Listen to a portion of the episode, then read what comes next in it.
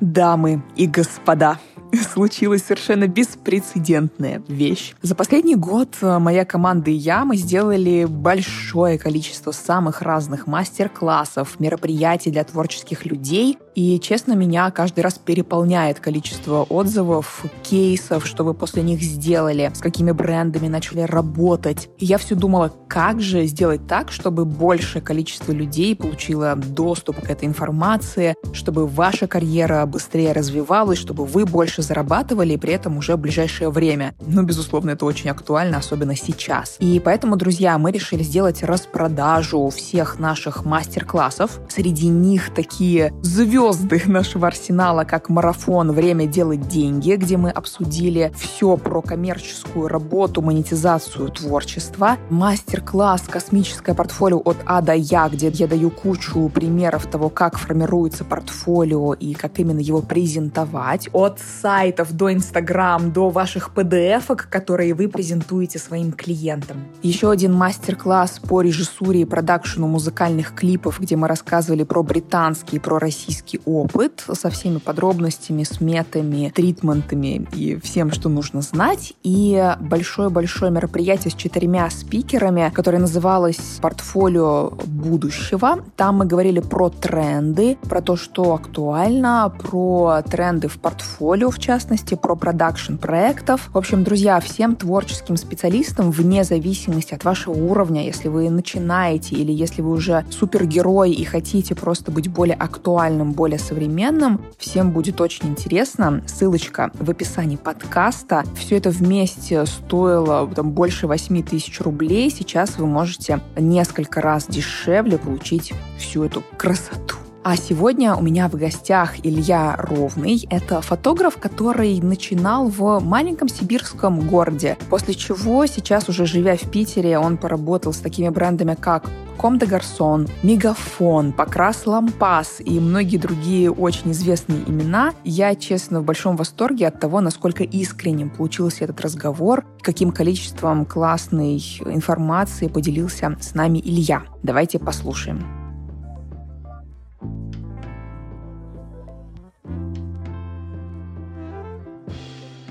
Я уже сделала такое небольшое вступление про то, чем ты занимаешься, но, конечно, всегда очень интересно узнать из первых уст, и, знаешь, с таким акцентом, что тебя именно сейчас больше всего интересует, зажигает в твоей деятельности. У меня вообще не было классического пути в фотографии, как у всех, наверное, потому что я начинал вообще не с этого. По сути, мой вообще первый крупный проект именно в фотографии, он был тоже микс-проектом, то есть там была иллюстрация и дизайн задействована. Это был сразу же campaign и лукбук для локального петербургского бренда, для A&D, по-моему. У них была супер лаконичная одежда. Мы сделали супер из него как раз-таки комплексный вообще проект. Я там сразу же, по сути, как арт-директор выступал. А все, что я делал до этого, я очень плотно увлекался, ну, и работал в дизайне графическом, делал digital art и все такое. То есть это была всегда смешанная, смешанная история. То есть у меня не было классического прям такого пути фотографа. То есть я не делал фотосессии, не снимал ни разу корпоративы, свадьбы и прочее, прочее. Все, закрываем эфир, ребята. О чем говорить? Как-то вот так получилось. Ну и при этом а, до этого, по сути, момента я уже с 12 лет условно занимался вот всей вот этой визуальной деятельностью вообще разного рода. Копил скиллы разные абсолютно. И, по сути, их а, применил в такой уже точке. Да, еще я учился на пиарщик, на рекламе и пиар. То есть у тебя такой вообще супер микс и визуал, и знания в рекламе. Да. Хотела, знаешь, уточнить, у тебя очень много офигенной коммерции, но она действительно всегда с таким очень визуальным, таким артовым подходом. Ну, может быть, не всегда, у всех у нас есть разные, конечно, заказы, но часто. И то, что ты описал, что ты сразу начал ну, работать фактически, да, то есть в коммерции, для многих ребят, кто слушает и будет слушать, наверняка это звучит так, боже, я тут годами, знаешь, делаю какое-то творчество и думаю, как вообще начать в коммерции, как так вообще получилось, да? То есть расскажи, это твои вот знакомства из рекламной индустрии, как, как так сложилось? Смотри, я просто приехал вот в Петербург из маленького города, супер маленького, в Сибири, где живет 40 тысяч человек, нет ни одной фотостудии. Единственный фотограф — это человек, который там в условную местную газету и для администрации снимает, то есть никакой вообще инфы не было. И в тот момент я просто делал все, что можно делать в диджитале. Просто снимал своих друзей, вокруг них создавал просто миры с помощью суперкомпозинга, всей вот этой вот истории. Все, что можно дорисовать, я просто все дорисовывал, вырезал все фоны и так далее. То есть ты все-таки делал какой-то визуал некоммерческий до этого? Да, конечно, в смысле, то есть куча просто проектов. Я же говорю, я просто копил э, скиллы для себя, то есть я рисовал на планшете digital картины и все вот, вот эту вот историю. Просто все, что можно было делать в интернете, я, по сути, делал э, там какой-то момент я понял, что важно классно презентовать свои проекты и увлекся типографикой еще тогда, то есть когда мне лет 15 было, и тогда еще только появлялись какие-то типографические работы везде, я уже смотрел во всех дизайн-пабликах и пытался это как-то использовать. Из-за чего я говорю, что мне не было классического такого прям пути фотографа, потому что мне не было мелких вот этих всяких заказов, на которых мы учимся. Я это делал скорее в дизайне все. На всех фриланс-биржах был зарегистрирован, делал всякие, из-за того, что маленький город, и там, я не знаю, семейные фотосессии, все вот это мне было не близко, на что есть коммерческий какой-то запрос. Остального там ничего не присутствовало, потому что это моногород с моно, по сути, брендом нефтяным. Там, ну, нет никаких других клиентов и так далее, заказчиков. Я просто делал дизайн-проекты, которые можно делать удаленно, еще в тот момент. Прокачивался потом параллельно, когда подошло время выбирать университет, я как раз-таки выбрал рекламу и пиар, осознанно не пошел на дизайн, на фотографию, на все вот это. Я скорее хотел поучиться другому, как это все продвигать продвигать, использовать дальше, как работает вообще индустрия. Но это как раз очень сильно помогло, потому что стажировался там в очень больших агентствах э, на практиках. Было очень много практических каких-то историй. Слушай, а поделись, пожалуйста, как раз, как, на твой взгляд, это влияет на вот твою деятельность сейчас как коммерческого фотографа, вот твой опыт и знания в рекламе, что конкретно вот ты привносишь на проекты? Важно всегда понимать с супер основу вообще как работают, в принципе, агентства, как работает э, продакшн. То есть у меня, допустим, когда была стажировка как дизайнера в большом агентстве, я увидел, как у них вообще полностью цикл строится, как презентуются проекты, как отстаиваются концепции и так далее. Научился всему вот этому, как работает коммерческий отдел, как работает организационная структура и так далее. То есть у меня не было никогда именно проблемы что-то придумать вообще и сметчить это с какими-то ценностями бренда, но проблема была именно организационная, которая есть у всех вообще, кому это нужно, как это предложить правильно и так далее. Допустим, один из самых ярких примеров, когда, по-моему, ты говорила в самом начале про мой проект с Мегафон, у меня не было никаких коннектов, я просто сделал, увидел этот проект, то, что делали ребята из Setters, делали еще ребята и московские, да, вот именно это. И я подумал, о, прикольная штука, у меня как раз лежала концепция с а, аван... А, ну, я изучал вообще очень сильно, погрузился в историю русского авангарда и вообще абстрактного искусства. И я подумал, было бы классно сделать какой-то проект, полностью вообще свой арт-директорский, независимый, но с каким-то большим очень брендом. Вот, я как раз увидел у них вот эту историю, полностью сделал всю огромную, она есть у меня в сети, можно ее там ВКонтакте найти, она, по-моему, в Ровный Прод тоже опубликована как гиперссылка, и там как раз вообще весь процесс э, продакшена, да, расписан. У меня была почта агентства, которая вела в тот момент из-за того, что мы с Альфа-банком делали проект вместе с Покрасом, и эти же ребята вели Мегафон. И я просто решил им это закинуть на почту уже готовую концепцию, и мне на следующий день уже вначале мне перезвонили из этого агентства, сразу же они сказали, это типа круто, мы уже показали э, на тот момент главному креативному директору по соцсетям. И он, он тоже взорвался, потому что, как позже я узнал, у него композиция Малевича набита на плече была. Я есть, видел у него татуировка, да? Да, и то есть это всем очень сильно попало вообще всему управлению, короче, Мегафона. Им очень зашло. Они даже потом напечатали огромную работу, там 2 на 2, по-моему, метра на холсте, и она висит сейчас у них, по-моему, там. Такая история, да. И там, по сути, был готовый вообще полностью кейс, чтобы его предложить. Поэтому они сразу сходу просто перезвонили и спросили, что нужно, какие средства, сметы и так далее, и когда мы это можем поскорее сделать. Вот. Можешь, пожалуйста, поделиться с нашими слушателями чуть подробнее все-таки, что ты им отправил? То есть для ребят, кто тоже хочет как-то рискнуть и вот что-то предложить каким-то там брендам или агентствам, вот прям конкретно по возможности, что ты им отправил? Там была полностью сформированная презентация. Я, по сути, проанализировал ценности, которые транслирует тот год своими компаниями и так далее бренд. Мегафон, условно, они транслировали то, что ну, будущее начинается с тебя, вот эта вся история. И вообще технологичность, она всегда как раз-таки связана. Это же транслировали художники авангарда всегда. Они всегда были за футуризм, был всегда будущее, будущее технологии, на пик технологий, все нужно использовать, сразу же применять. Смэчил две этих истории, идеально совместил. И, по сути, в презентации там было уже все описано. Там а, было как раз... Я причем сделал презентацию из того, что проект 12 я сделал ее на 12 слайдах. И максимально было круто расписано в начале все ценности, почему они совпадают, в общем, с этим этим, почему им эта условно концепция подходит. Я им самим же это рассказал. И сам же и подвел это к слогану «Искусство начинается с тебя». Условно мы его, его чуть переиграли. Там были сразу же и э, какие технологии мы можем использовать. То есть мы взяли шесть технологий. Это 3D, проекции, то есть дополнительные с фотографией графический дизайн, иллюстрации,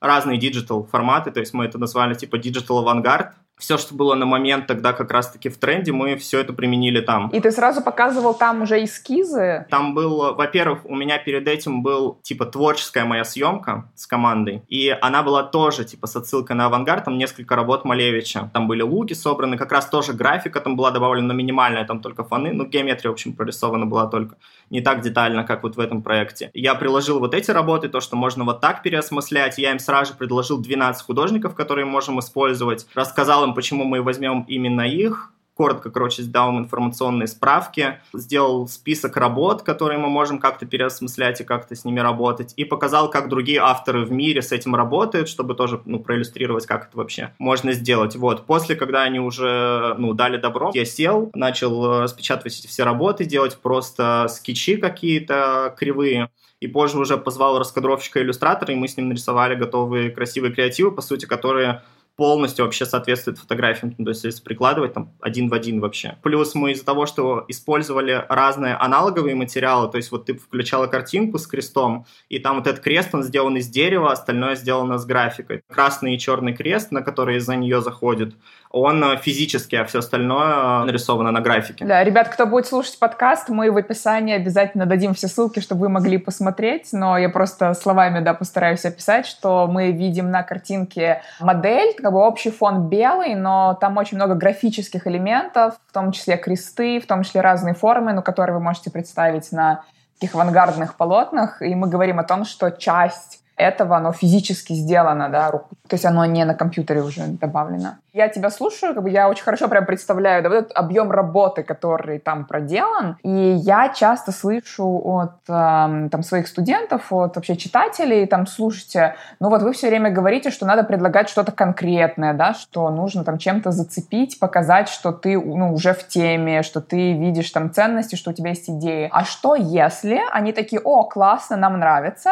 и мы вот без Ильи это возьмем и сделаем. У тебя когда-нибудь э, были такие сомнения, что стоит ли отправлять, знаешь, свои вот такие проработанные идеи? Смотри, во-первых, в первичной презентации там был баланс как раз-таки конкретного чего-то. Все, что мы говорим о ценности, о брендинге, о tone of voice бренда и, и о всем это, об этом. Но готового прям креатива-креатива со всеми рас, детальными раскадровками, которые сделал, на, мы делали на втором этапе, по сути, уже препродакшена, они были позже они, конечно же, бы могли кого-то попытаться найти и как-то реализовать, но это зачем, если такой большой бренд может спокойно это сделать э, с тобой? Зачем, если у них уже есть готовый человек, который полностью понимает, как это сделать? Зачем кого-то еще другого искать и тратить на это время, если можно сделать прямо сейчас и с человеком, который это предложил? Ни разу не было такого, то есть за кучу тендеров, за еще просто кучу креатива который я разрабатывал, ни разу такого не было, чтобы кто-то что-то брал. Потому что в любом случае в тендере участвуют точно такие же сильные креативные ребята, и каждому интересно в первую очередь реализовать свой концепт. То есть это очень редко бывает такое, что у тебя что-то возьмут. Но это, мне кажется, так вообще в принципе сложно. Мне кажется, вряд ли это работает вообще в принципе. Слушай, а расскажи, пожалуйста, еще чуть подробнее, как ты подходишь к выбору брендов, с кем ты вообще хочешь связаться, с кем ты хочешь поработать. Ты как-то сидишь и рефлексируешь, что вот какие у тебя есть вообще там задачи, ценности, кто под них подходит, или любой бренд может тебе подойти, если им зайдет идея? Как раз об этом, об этом тоже думал недавно, и мы это как раз обсуждали. А, у меня вообще есть такая штука, что, допустим, вот мы очень плотно работаем с Adidas. Я, допустим, отказался в этом году, наверное, от четырех огромных предложений просто на кампейны от брендов-конкурентов спортивных, прямых.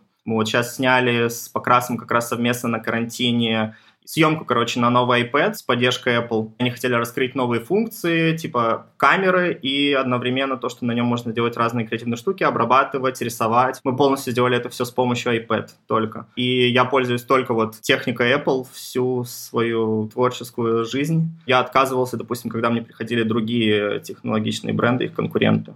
Недавно ко мне приходил другой их главный конкурент, по сути, и предлагали раскрыть, поснимать на их камеру, на их новый телефон, рассказать о том, какая она классная. Я сказал, ребята, это будет нечестно, потому что я даже ни разу не брал в руки Android-устройство. Это будет немного странно, и я вот отказываюсь от таких, допустим, историй. И это, мне кажется, ну, работает, бренды это тоже ценят. У них тоже есть свой набор ценностей, они это любят Тебе когда-нибудь приходилось сделать какой-то специальный research вообще, вот с кем мне поработать? Или просто как-то у тебя это органически получается, что вот там Apple я пользуюсь, у Мегафон заметил, что есть вот прям подходящий проект, то есть как-то органически это происходит? Сами бренды, это важно понимать, они не отсматривают ничего, то есть у них есть агентства, которые их ведут, они меняются, они выигрывают тендеры там от года в год, и они, по сути, мониторят и занимаются всем мониторингом рынка. Важно заметить, вот я постоянно это говорю всем, то, что по сути, целевая аудитория рекламного фотографа — это ребята, которые работают в этих агентствах, сотрудники этих агентств. Они мониторят самые классные и смелые штуки, понимают, как это применить, смотрят на подачу, на все вот это. И, по сути, даже от количества подписчиков ничего не зависит. Зависит от того, как классно ты это презентуешь, насколько четко это все подано, чтобы ребята точно поняли, как это все применить и закрыть их задачи условно. Ты должен быть типа идеальным подрядчиком для их задач. По сути, эти ребята вообще принимают выбор, позвать тебя в тендер, позвать тебя на проект или нет. А, у них же изначальные все есть от Global запросы, брифы, под которые они подбирают ребят. И поэтому важно делать какие-то творческие свои, типа, классные, смелые проекты, вообще то, что тебе интересно и что ты хочешь вообще транслировать, чтобы эти ребята уже поняли, как это применить вообще. Сразу, знаешь, уточняющий вопрос. Вот ты сказал несколько важных, мне кажется, вещей. Э, первый про целевую аудиторию, про это сейчас отдельно поговорим. И второй вот про то, что важно, чтобы это было грамотно подано, да, чтобы они поняли, как это закрывает их задачи. Можешь про вот эту подачу чуть-чуть поподробнее сказать, в чем это может выражаться, как убедиться в том, что твое портфолио подано должным образом? Образом онлайн? В первую очередь, типа, первое, что должно быть, это должно быть, типа, доступно. Это не должно быть собрано в куче альбомов во ВКонтакте или в Фейсбуке. Это не должно быть э, сделано так, что твою ленту Инстаграма надо пролистать сутками, листать, чтобы понять, что ты вообще делаешь. В идеале вообще, вот я сейчас пришел к тому, что у тебя должен быть супер понятный информативный сайт, который должен обязательно открываться с мобильных платформ четко, очень быстро, минимум вообще какой-либо другой информации визуальной, потому что нужно уважать чужое время. У всех этих ребят очень ограниченное время, они не будут через тысячу ссылок пытаться куда-то заходить, регистрироваться где-то. То есть, допустим, даже тот же Behance — мне кажется, это отвратительная платформа именно в данном э, контексте, потому что там, чтобы открыть ее с телефона, надо зарегистрироваться, он постоянно вылетает, то же самое на компьютере, он постоянно пробует тебя редиректит на логины, то есть там зайди в Facebook, очень криво работает оптимизирована платформа, и нет смысла там э, прям вести портфолио, это скорее как соцсеть для творческих ребят, там важно, типа, классно выставлять свои проекты, чтобы это не было как основное портфолио. У меня бывало такое, что меня как раз-таки там находили за счет того, что я мне давали вот эти награды от самого Behance, там fashion, иллюстрации и так далее. И с этого, да, там приходили клиенты, приходили запросы. То есть это все мониторят, особенно западные клиенты и агентства, точнее, они мониторят и кидают запросы как раз-таки. Важно все очень красиво оформить, важно понимать там аудиторию, типа специфику. Там как раз должно быть все максимально вот по трендам индустрии, то есть там все нужно смотреть, как там все все оформляют постоянно, делать, в общем, супер-супер классно, потому что там все сидят условно те, кто разбираются, те, кто шарит, те, кто мониторит. Отдельная вот штука. А так, именно как оформление портфолио, самая удобная реально штука, это никакие не соцсети и так далее, это сайт просто. Да, это очень, мне кажется, важно, что ты сказал, потому что, знаешь, встречаются сейчас вопросы, что, ну, слушайте, там соцсети сейчас так развиты, все в Инстаграм, нужен ли вообще сайт, знаешь? Честно, да, Инстаграм это просто такая, скорее, имиджевая история для тебя как профессионала. Я вот, допустим, вообще ничего не лишнего, я просто стараюсь это не смешивать, то есть это у меня, допустим, вот основной вот этот аккаунт профессиональный, нет никакой э, особо личной жизни, короче, это все не смешиваю, то есть я стараюсь чистить, подбирать, собирать все подборки, короче, чтобы все было очень информативно и понятно, и не было кучи-кучи-кучи постов и контента, только потому что я знаю, что у меня основные ребята, там, условно, вот продюсеры, креативные директора и так далее, с кем мы потенциально работаем, и им удобно просто зайти это и посмотреть. И я также понимаю, что даже новые какие-то ребята из подобных же областей точно так же будут работать. Потому что я сам, когда как ардир работаю и ищу профессионалов, я не открываю там типа папки, где миллион все на Google диске разложено, у меня просто нет времени, я лучше посмотрю какого-нибудь, когда какого-нибудь иллюстратора тебе надо найти или 3D чувака. То есть проще всего посмотреть какой-то шоу-рил, условно, и понять, что он уже умеет. В этом интервью, как вы уже, наверное, заметили, мы много говорим про коммерцию и про то, как именно выстраивать сотрудничество с клиентами. Обо всем об этом очень много детальной информации в нашем марафоне «Время делать деньги», который входит в распродажу, которую мы сейчас устраиваем. Поэтому если вам это все интересно и вы хотите научиться еще более подробно разбираться в монетизации, в коммерции, то переходите по ссылочке в описании и присоединяйтесь к нашей офигенной распродаже. Давайте продолжим.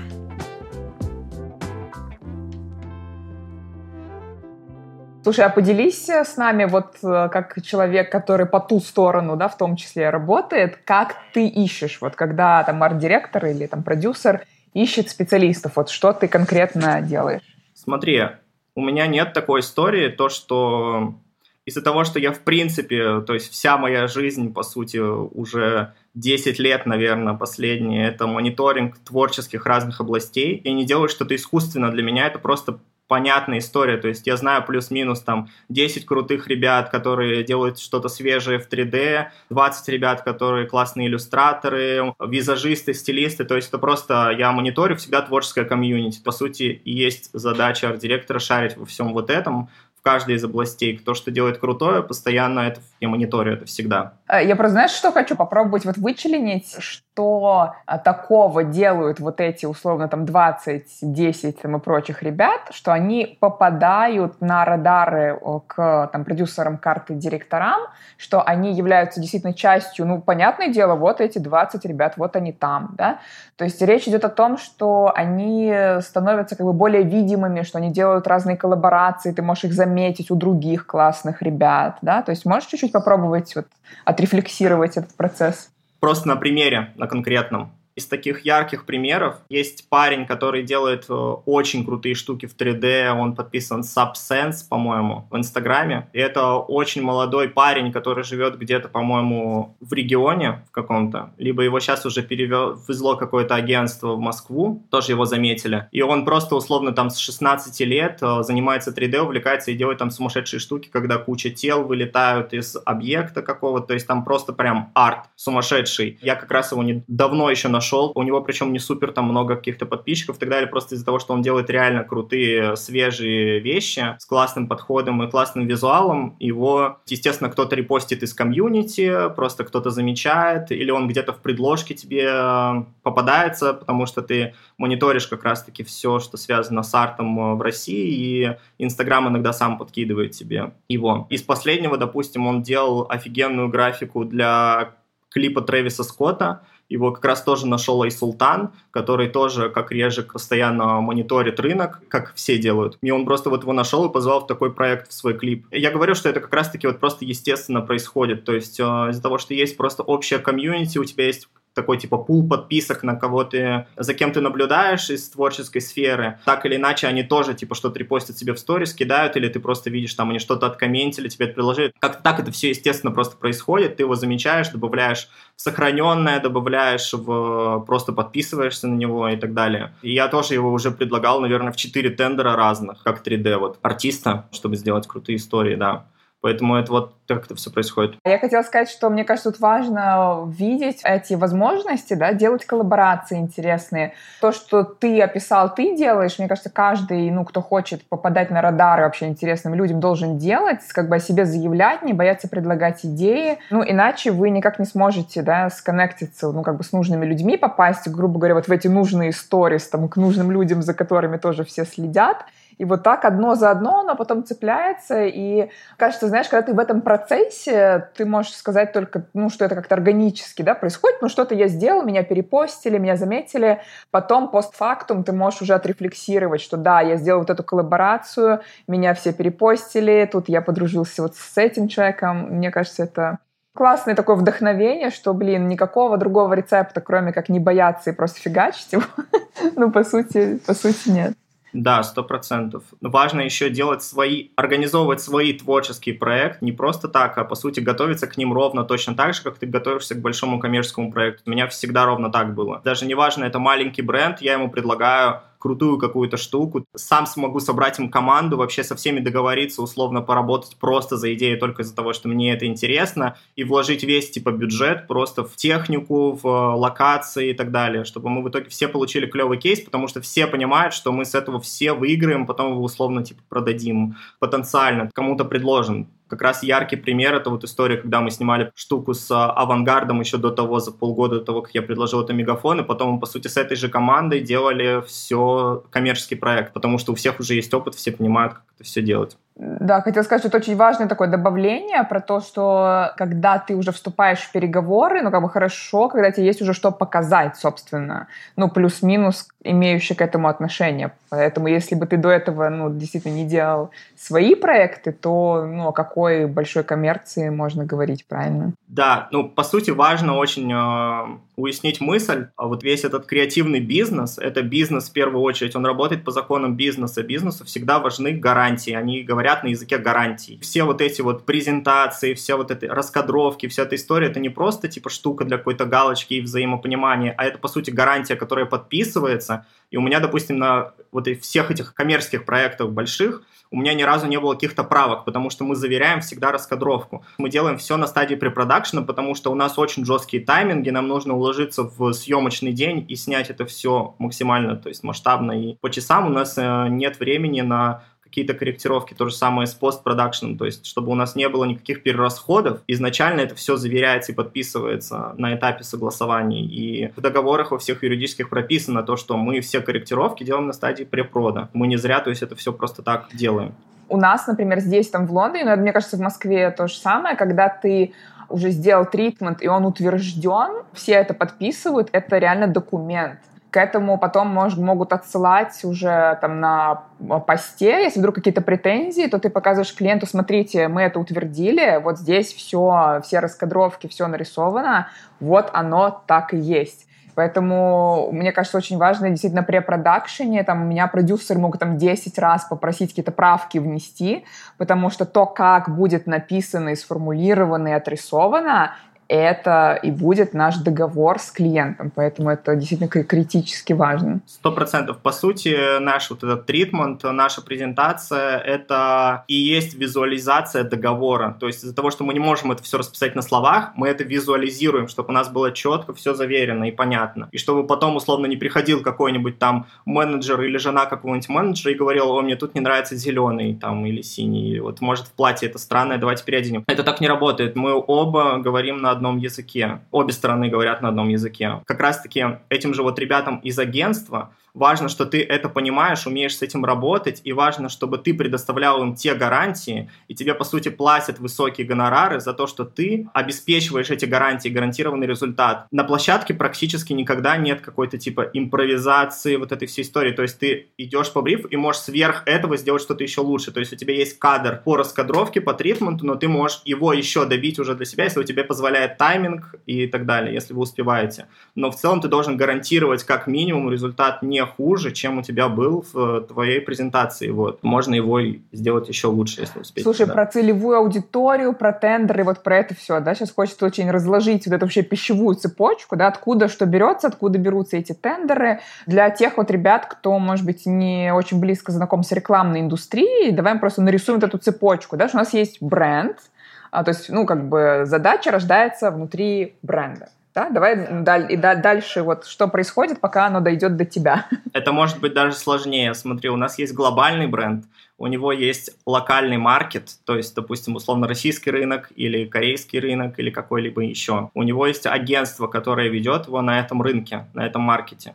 Далее, либо агентство уже выиграло тендер на ведение на данном маркете по данной области. Допустим, отдельные ребята ведут наружную рекламу, отдельные ребята ведут видеокреатив, отдельные ребята ведут соцсети конкретные. Вот все это могут быть разные типы контента, разные типы э, ребят специализации на очень узких специализациях. Они далее организуют, допустим, к ним приходит какой-то проект, типа вот и они организуют творческий, условно, конкурс между подрядчиками, кто зайдет в эту компанию. То есть это фотографы, видеографы, режиссеры, в общем, разные области, иллюстраторы, там, 3D и так далее. Или они идут в продакшены. Бывает такое, что или через продакшн, или напрямую агентство тоже уже смотрит с творческих людей. Да, да, конечно. Напрямую ты сам не можешь, то есть просто как творческий человек, где-то найти этот какой-то типа ларец с тендерами, открыть его, он так засветится, и да, и ты такой, йоу, вот я. Нет, так не работает. Посоветуй тогда, пожалуйста, ребятам, вот кто спрашивает про тендеры, там, где их искать и как их брать, э, давай тогда еще конкретнее. Да, тебя должно заметить агентство. Как раз я о чем говорю, что ваша основная целевая аудитория — это не просто люди, которые лайкают вас в Инстаграме. Я слышал одну клевую фразу, я не помню у кого-то, я просто смотрел чью-то лекцию, кого-то из э,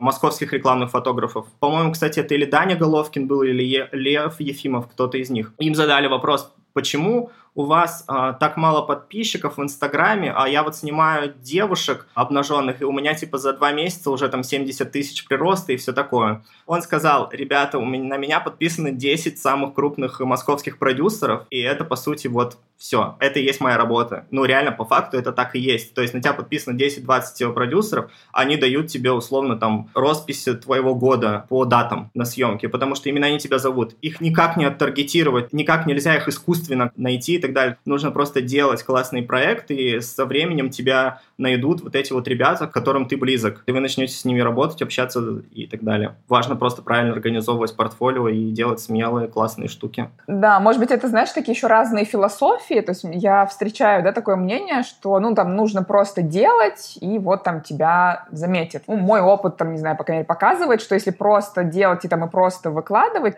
на мой взгляд, это очень маленькая вероятность, что что-то там такое произойдет. То есть, может, она не нулевая, но она очень маленькая, на мой взгляд. Согласен ли ты, и если, ну, то есть, какое у тебя мнение, и что все-таки можно было бы делать из такой более активной позиции, как это делать корректно, знаешь, не просто там купи-купи, я офигенный, хотя, ну, тебя еще никто не знает, да, как вот делать этот корректный нетворкинг, может быть, да, чтобы все-таки попадаться на глаза нужным людям? Я же как раз говорил об этом, то, что просто делать, это ну, не работает. Должны быть у тебя какие-то цели и задачи. Я говорил, что к любому творческому проекту можно, нужно, не можно, а нужно подходить так, как к любой большому коммерческому проекту. По идее, творчество твое, ты там можешь ошибаться, ошибиться, как-то пойти не так по таймингу, что-то где-то, ну, в общем, сбиться. По идее, это для тебя как тренировка. А коммерческий проект — это ты, условно, на Олимпиаду вышел, у тебя нет, нет шанса на ошибку. Такая история, как со спортом. И ты должен максимально точные все свои скопленные навыки сфокусировать в точке и применить их. Ну, я как раз говорил о том, что важно делать творческие, вот, большие, типа, тоже проекты.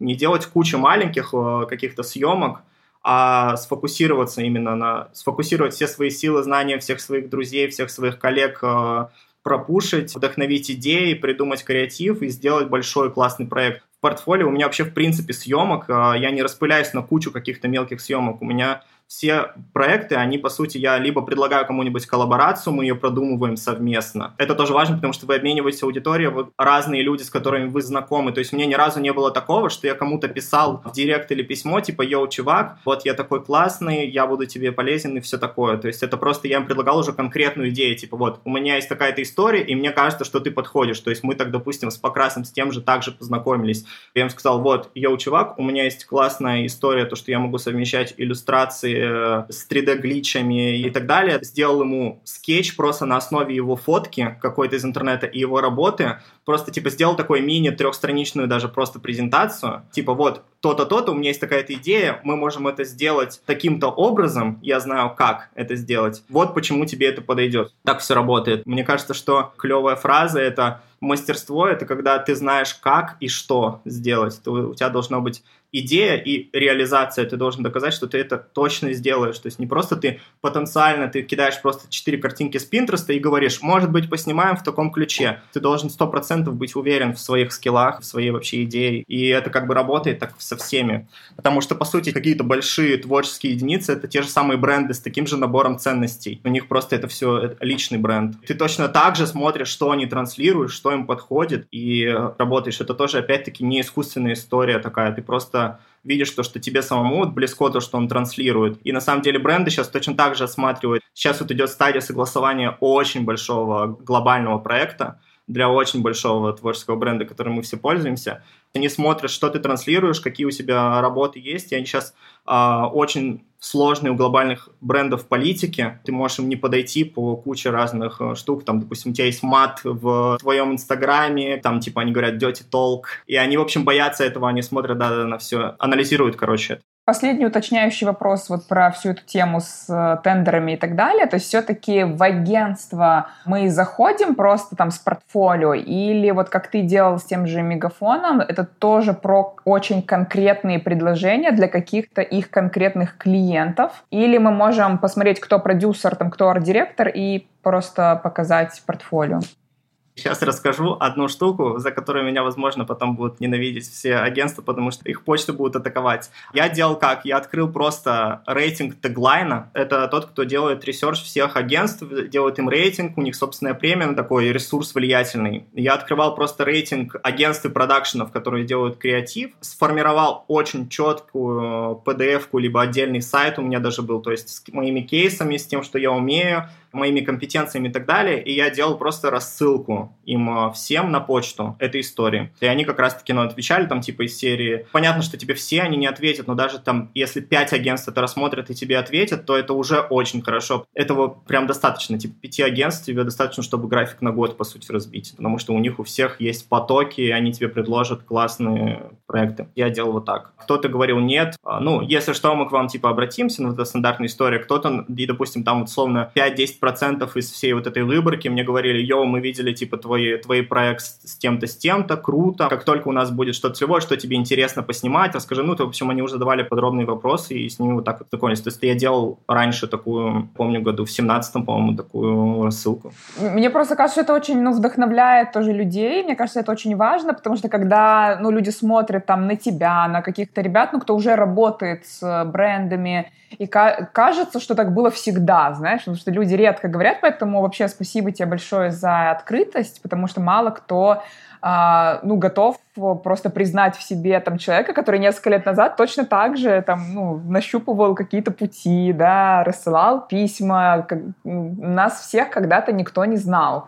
Это, мне кажется, очень важно об этом помнить и тоже этим делиться, что, ребят, никто сразу, вот как ты говоришь, да, не родился с этим ларцом тендеров в руках. так не происходит. Мне очень нравится подход Ильи, знаете, вот ты относишься к себе тоже как немножко маркетолог к, ну, бренду, который нужно преподнести, да, в каком-то смысле. То есть ты вот про себя делаешь как медиакит такой, да? По сути, да. Что вот мои кейсы, там, вот что я умею. Мне кажется, это очень, очень, крутой такой подход. Слушай, а расскажи немножко про то, как ты сочетаешь в себе такой, ну, явно очень заточенный такое маркетинговое мышление и творческого такого человека. То есть бывает у тебя ситуации, что они как-то друг с другом воюют. Как это у тебя уживается? У тебя есть такое, что ты думаешь только про творческий проект, и вообще не хочешь думать думать там про маркетинговую составляющую, как у тебя это устроено? История в том, что я, по сути, сейчас, на данный момент, и делаю творческие проекты, но для брендов. То есть они приходят за твоим креативом, либо предлагают тебе именно то, что тебе близко. То есть у нас, допустим, сегодня вот вышла офигенная компания для Adidas э, Superstar, где снялись там все Юра Дудь, Нойс, Манижа, Томми Кэш, Гоша Конышев, Катя Селезнева, ну, в общем, Настя Ивлеева, то есть они все вместе там. Это офигенная штука, которую ты сам бы вряд ли бы организовал, то есть бренд тебе предлагает это, и вы совместно вот делаете вот эту всю историю. Как они отталкиваются, то есть впервые, когда меня Adidas позвали на съемку Кати Кищук и Томми Кэш, им как раз нужен был, по сути, тот визуал, который я транслировал в своих творческих съемках, в своем портфолио, то есть нужно было что-то дерзкое, потому что они оба очень современные, ну, на одном языке, в принципе, опять-таки говорим с ними. Все, Илья, ты знаешь, я тебя попрошу, наверное, нам сказать просто буквально последнее напутствие. Ну, хотелось, да, какое-то, знаешь, пос послесловие там от тебя про работу с брендами, наверное, для нашей аудитории, да, то есть что ты им вообще посоветуешь, если вот они, может быть, знаешь, когда вот ты жил только в маленьком городе, там, в Сибири, условно, да, и ты смотришь и такой, блин, как вообще мне быть, что мне делать? блин, ну, когда ты в маленьком городе, тебе сто процентов нужно переезжать в какой-то большой город, вот, то есть это Москва либо Санкт-Петербург, да, скорее даже Москва, потому что там сконцентрированы все, по сути, и бренды, и агентства, и так далее, весь рынок присутствует там только, мы работаем с теми условиями, которые есть, и на данный момент это так. Тем не менее, даже на локальных каких-то в небольших городах можно делать какие-то смелые вещи, которые даже выйдут там э, в Европе какими-то эдиториями, тебя могут заметить. Сейчас все очень ценят какие-то локальные языки. Можно посмотреть с тем, что у тебя есть в городе. Допустим, вот недавно Вок делал в какой-то российской деревне спецпроект. Э, а недавно Дайзет э, делал за девочка, которая делает маски в старорусском стиле. Технологии 100% сегодня нам позволяют это все реализовывать и делать. Кроме того, в России России, э, ты, наверное, это тоже подтвердишь, у нас э, можно более свободно и с меньшими бюджетами реализовывать проекты. Допустим, даже история, о которой мне рассказывал Покрас, с росписью крыши на Красном Октябре. Это в Европе, это очень сложно организовать. Практически невозможно организовать такой огромный масштабный проект в центре города, в историческом, в историческом центре города. С этими проблемами они как раз сталкивались в Риме. Порядка трех месяцев они это все готовили. В России это условно можно организовать за две недели, договориться, чтобы обменять аудиториями и так так далее. Отчасти в России действительно страна возможностей, но эти возможности нужно искать самому и делать, не бояться делать смелые вещи, смелые проекты, объединяться. Вот. Хей-хей, друзья, спасибо большое, что дослушали до конца. Я надеюсь, что вам было полезно и интересно. Оставляйте нам отзывы, пишите в сторис, что вы думаете. Присоединяйтесь к нашей распродаже, если вы хотите таких же результатов, как у Ильи, и думаете, как же вообще к ним приблизиться. Ссылочка в описании. Ну что, до новых встреч, до следующей недели. Всех обнимаю.